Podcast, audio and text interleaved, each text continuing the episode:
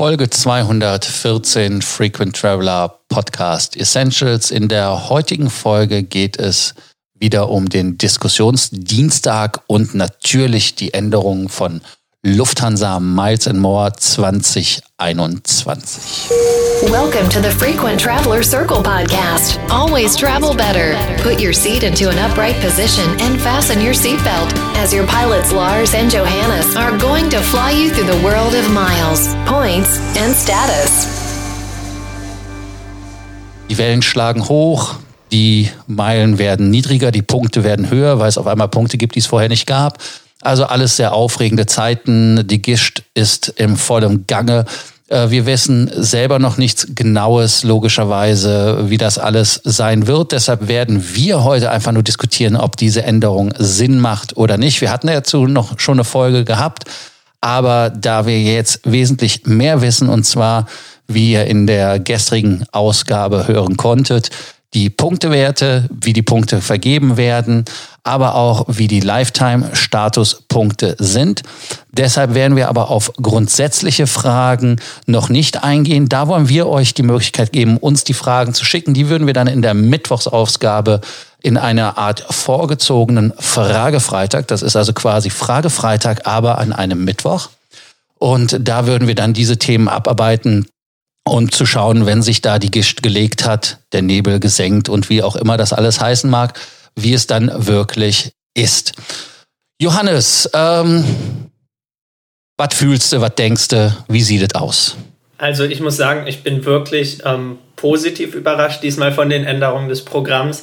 Ganz einfach, weil ich erwartet hatte, dass es wie immer heißt, ja, wir machen alles besser und dann am Ende wird ein Chaos äh, angerichtet, was seinergleichen sucht. Wir erinnern uns an Einführung von Statusstars. Wir erinnern uns an die ja, mehr als holprige Umstellung von den ursprünglichen ähm, Prämienmeilen, die entfernungsbasiert vergeben wurden, dann auf die umsatzbasierten Prämienmeilen. Und ich habe mir gedacht, ähm, wenn jetzt schon ja, so große Änderungen anerkannt, äh, angekündigt werden, dann wird es wieder auf Ähnliches hinauslaufen. Als ich dann gesehen habe, was tatsächlich gemacht werden soll, war ich wirklich positiv überrascht man verabschiedet sich komplett von, von diesen Entfernungsmeilen und sagt jetzt einfach, es gibt mittlerweile nur noch fünf, nee, genau, sechs Punktewerte, die man sich merken muss und dann kann man im Prinzip für jeden Flug aus dem Kopf berechnen, wie viele Punkte es jeweils gibt. Und das ist so, dass es auf der Kurzstrecke für die Economy Class 5 Punkte gibt, für die Business Class 10,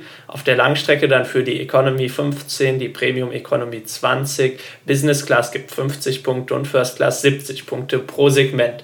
Also, anstatt dass man vorher ähm, schauen musste, welche Buchungsklasse habe ich, wie weit ist die Entfernung und dann hat man das multipliziert, nur um dann zu merken, dass das ja eine Strecke innerhalb von Europa ist, wo es fixe Meilenwerte gibt, hat man jetzt einfach da einen klaren Cut gezogen und gesagt, ähm, das sind die sechs Werte und jeder Flug, den ihr fliegt, der wird in eine dieser Kategorien fallen und dann dementsprechend Punkte geben. Also das finde ich wirklich eine sehr, sehr angenehme Änderung. Es macht das ganze Programm einfach leichter und auch für jeden verständlicher. Dann natürlich der zweite Punkt, was bringen diese Punkte? Ähm, wie vorher mit Statusmeilen gibt es jetzt über die Punkte eben den Status zu erreichen. Da ist der Frequent Traveler Status mit 160 Punkten erreichbar, der Senator Status mit 480 Punkten und der Hon Circle Status mit 1500 Punkten. Also wenn man, wenn man da mal ähm, ja, ein bisschen, bisschen rechnet, dann sieht man, das sind alles ähm, keine unmöglichen Werte. Zum Beispiel sagen wir mal, ähm, jemand fliegt Business Class ein, ein Return ab Europa mit Zubringer, was weiß ich, Hamburg, Frankfurt, New York hin und zurück gibt schon mal 120 Punkte und dann würden zum Frequent Traveler Status noch 40 Punkte fehlen, was entweder vier Return Trips in der Economy Class innerhalb von Europa wären oder zwei in der Business Class oder dann ähm, vielleicht noch einmal Langstrecke Economy Class mit Zubringer, dann hätte man den Frequent Traveler Status schon erreicht. Also das ist in meiner Meinung nach äh, das erste Mal keine, keine große Entwertung, dass es unglaublich viel schwieriger wird. Und auch der Senatorstatus mit ähm, 480 Punkten, der wäre erreichbar, wenn man viermal in der Business Class auf der Langstrecke im Jahr unterwegs ist und jeweils ähm, vor, dem, vor dem Langstreckenflug noch einen Zubringer in der Business Class hat. Das klingt doch eigentlich nach einem ziemlich fairen und überraschend einfachen Neuprogramm, Lars. Da hast du natürlich recht und das ist genau die Falle, die die Lufthansa aufgestellt hat, wo alle reintreten sollen, quasi der Honeypot, wo alle denken, ach, es ist ja doch nicht so schlimm geworden, wie ich dachte. Äh, ich bin auf diesem Zug beim ersten Podcast gestern auch so ein bisschen vielleicht drauf ausgerutscht und reingerutscht. Aber wenn man das Ganze sich mal vor Augen führt, muss man sich zwei Dinge verinnerlichen. Die Verlierer bei dieser Geschichte sind Leute, die viel Geld zahlen. Das heißt also, jemand, der einen First-Class-Flug bezahlt, bekommt halt nicht überproportional für den Umsatz die Punkte zu seinem Status. Man wird jetzt natürlich sagen, okay, wieso braucht er den Status, weil er hat bei First Class eh alles dabei. Klar. Ähm, und die andere Sache ist, und das ist etwas, wo du, Johannes, einfach mal vielleicht die Zahlen verdoppeln solltest, weil diese positive Geschichte, die du hier verbreitest, ist ja eigentlich negativ, weil am Ende des Tages wenn du sagst, ja, ich kann den äh, FTL oder den Zen mit ähnlichem Aufwand erreichen, er gilt nur ein fucking Jahr. Das waren vorher zwei. Das ist doch das Hauptproblem. Es hat sich am Ende des Tages die Kosten verdoppelt. Du musst jedes Jahr fliegen. Es gibt kein sogenanntes totes Jahr mehr. Heißt also, wo man sich nicht requalifizieren konnte und viele das auch genutzt haben.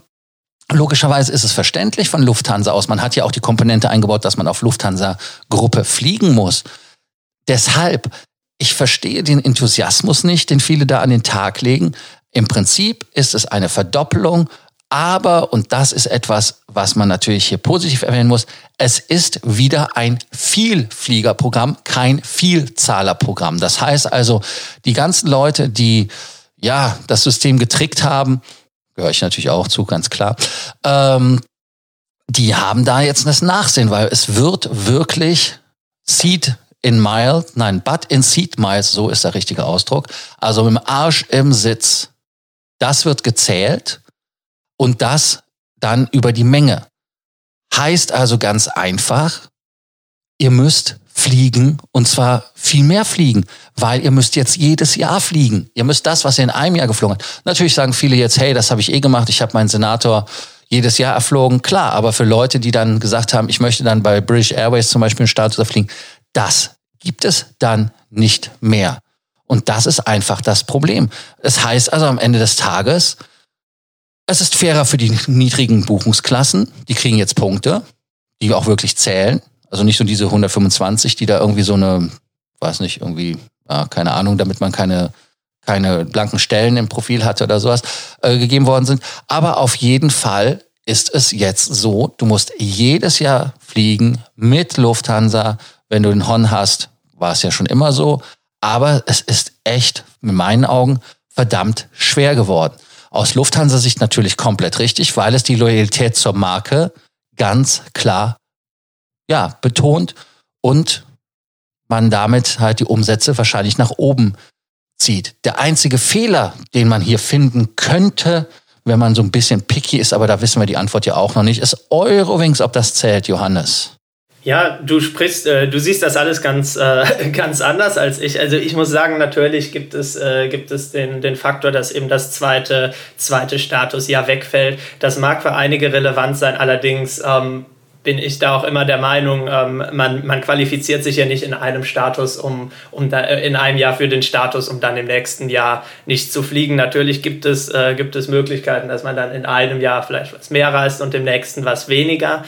Aber insgesamt finde ich dieses neue System einfach von, von, der, von der Simplizität, die da drin steckt, genial. Es, es macht es sehr viel einfacher. Man braucht äh, im Prinzip gar keine Tools mehr, um irgendwie zu schauen, wie viele Punkte gibt es dafür. Dann, was du angesprochen hast, dass die Hälfte der Flüge ähm, für Frequent Traveler bzw. Senator auch wirklich bei Lufthansa oder den, den voll integrierten Miles and More Airlines erflogen werden muss. Das finde ich auch nachvollziehbar, dass man wirklich die eigenen, ähm, eigenen Mitglieder, die, die der Marke loyal sind, in der Hinsicht nochmal besonders belohnt. Also ich kann da erstmal wirklich relativ, relativ wenig Negatives sehen. Natürlich äh, fliegen einige ähm, ja, Spezial-Routings, äh, die vom einen oder anderen benutzt wurden, um dann schnell einen Status zu erfliegen, weg. Andererseits ähm, geben, ergeben sich so natürlich auch neue Möglichkeiten, gerade für Leute, die, die viel in Europa unterwegs sind, in Economy Class.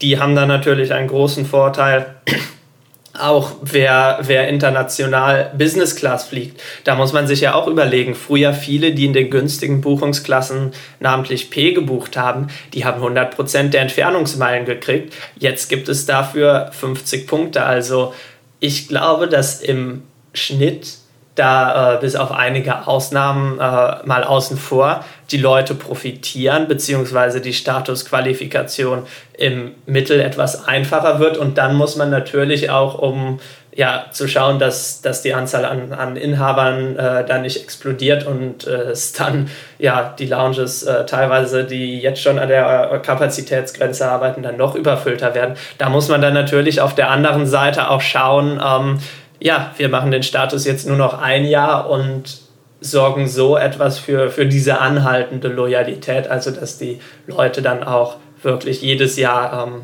bei Lufthansa unterwegs sind.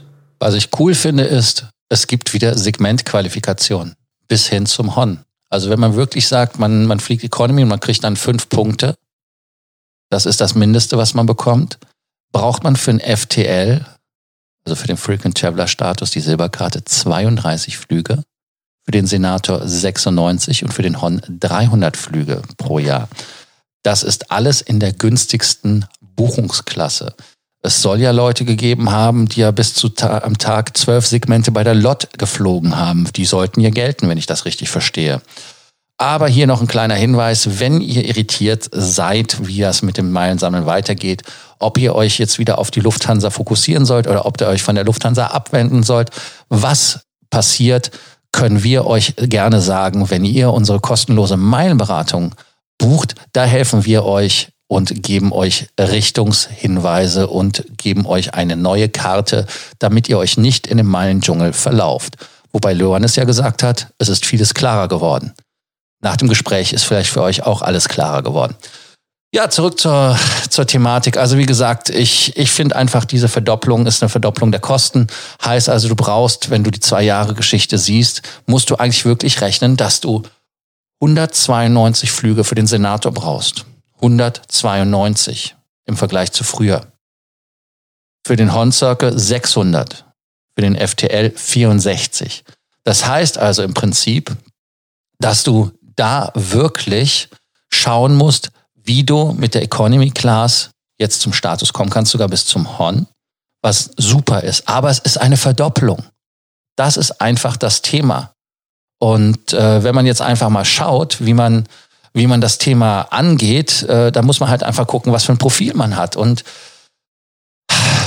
also ich, äh, ich finde im Moment, dass ich unschlüssig bin, ich lasse mir nicht Sand in die Augen streuen von dem Thema, dass es so, ja, alles so hübsch ist. Also insofern kann man nur für mich als Fazit ziehen, ähm, es ist klarer geworden, es ist teurer geworden, es ist aber ganz klar ein Vielfliegerprogramm geworden und kein Vielzahlerprogramm. Johannes, was ist dein Fazit? Ja, dem Fazit kann ich mich an sich anschließen. Das teurer, das würde ich, würde ich nochmal in Anführungszeichen stellen. Das kommt, glaube ich, wirklich darauf an, äh, wie das jeweilige Reiseverhalten ist. Also wer häufig auf, auf interkontinentalen Business-Class-Tickets unterwegs ist, äh, in, in, den, in den günstigen Buchungsklassen, der wird hiervon profitiert haben. Ähm, ja, der, der regelmäßig Last-Minute-First-Class-Flüge für 10.000 Euro bucht, der wird ähm, da vielleicht etwas, äh, etwas benachteiligt oder generell die Leute, die in der First Class reisen. Allerdings insgesamt meiner Meinung nach überwiegend positive Änderungen. Was dir bestimmt auch noch gefallen dürfte, ist ja der Status auf Lebenszeit. Da muss man wirklich sagen, da hat Lufthansa mal aufgehört, immer, immer genau auf, äh, ja, mit dem, mit dem Rotstift überall kleine Benefits wegzustreichen, sondern da hat man wirklich ein tolles, neues und meiner Meinung nach auch äh, sehr wertvolles Benefit eingeführt. Mit 7500 ähm, qualifizierenden Statuspunkten gibt es den Frequent Traveler Status auf Lifetime und mit 10.000 dann den Senatorstatus. Ja, das ist auch ein Highlight. Man muss nur gucken, wie die alten Sachen angerechnet werden. Da ich ja viele Hon-Jahre als, äh, ja, wie heißt das so schön, viele Jahre als Hon auf dem Buckel habe und auch als Senator auf dem Buckel habe, da schauen wir einfach mal, ob es da irgendwas retrospektiv gibt. Ansonsten, wie immer, bei Sorgen, Ängsten und Nöten könnt ihr uns gerne schreiben. Wenn ihr Fragen habt, genau zu diesem Themenkomplex oder zu anderen, schickt uns einfach eure Fragen. Wir beantworten die euch in der Mittwochs-Sondersendung dazu. Da werden wir alle Fragen soweit bekannt abarbeiten. Ansonsten, wie immer, der Abonnierbefehl. Nicht vergessen, den Podcast zu abonnieren. Und, was soll ich sagen? Morgen, Mittwoch, eure Fragen bei uns im Podcast. Bis dann, ciao. Thank you for listening to our podcast, Frequent Traveler Circle. Always travel better. And boost your miles, points, and status. Book your free consulting session now at www.ftcircle.com now.